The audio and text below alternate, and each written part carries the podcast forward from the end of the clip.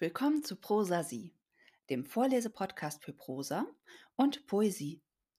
Mein Name ist Karen und ich habe euch heute mal wieder ein Weilchen in der Vier mitgebracht. Kurz zur Erinnerung oder für alle, die es noch nicht wissen, ein Weilchen in der Vier ist eine sehr kurze Geschichte, die genau oder ungefähr auf ein DIN A4-Blatt passt. Heute trefft ihr Mireille.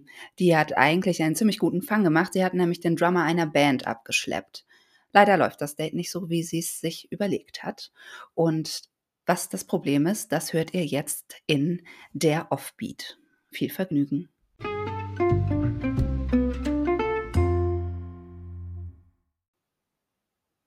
Mireille lag unter diesem Typen und ärgerte sich über sich selbst. Hm? machte sie, aus ihrer Ärgerschleife gerissen. Ob's dir gefällt, Süße, keuchte ihr der Kerl ins Ohr und rammelte weiter in ihr rum, als gäbe es einen Preis für den schnellsten Stoßer. Ehrlich gesagt nicht, antwortete Mireille, der es jetzt wirklich reichte. Nach ein paar verwirrt gehämmerten Nachzüglern hörte er auf. Eine Dampflok kommt schließlich auch nicht direkt zum Stehen. Ja, wie jetzt? fragte er auf sie runter, und sie merkte, wie sein Penis verschämt den Rückzug machte. Mireille stützte sich auf die Ellbogen, so dass Tim oder Tom oder wie er hieß zurückweichen musste, wenn er keine Kopfnuss bekommen wollte. Du bist doch Musiker, oder? Tim Tom guckte, als wäre es eine Falle. Immerhin hatte Mireille ihn nach einem Gig seiner Band aufgerissen. Ja? fragte er also.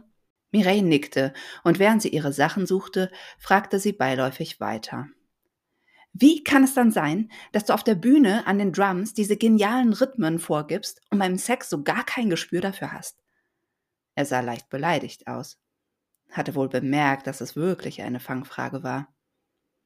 Mireille stemmte die Hände in die Hüften und funkelte wild.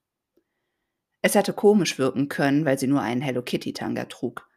Aber dem Drummer war nicht zum Lachen. Er schaute ziemlich dumpf aus der Hotelbettwäsche.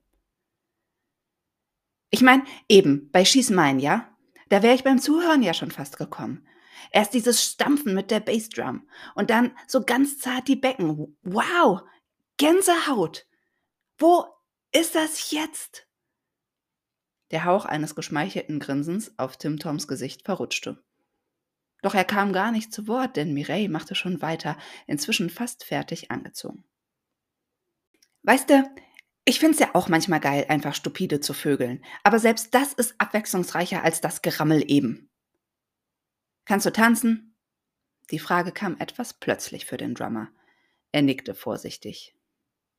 Gut, bohrte Mireille weiter. Diesmal war sein Nicken schon selbstbewusster. Okay, danke, nickte Mireille. Sie wusste jetzt, wie sie es nächstes Wochenende anstellen wollte.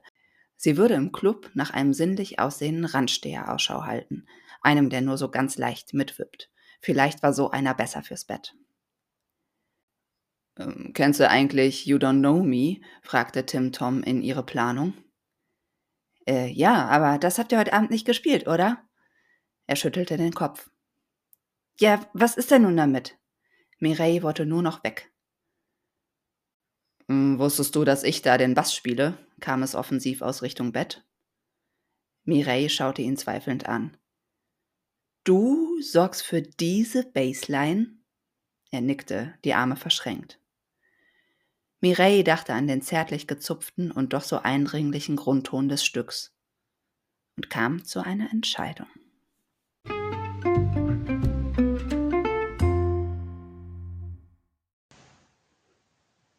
Ja, das war der Offbeat und die Moral von der Geschichte Manchmal stimmt der erste Eindruck schon nicht und der dritte vielleicht auch nicht.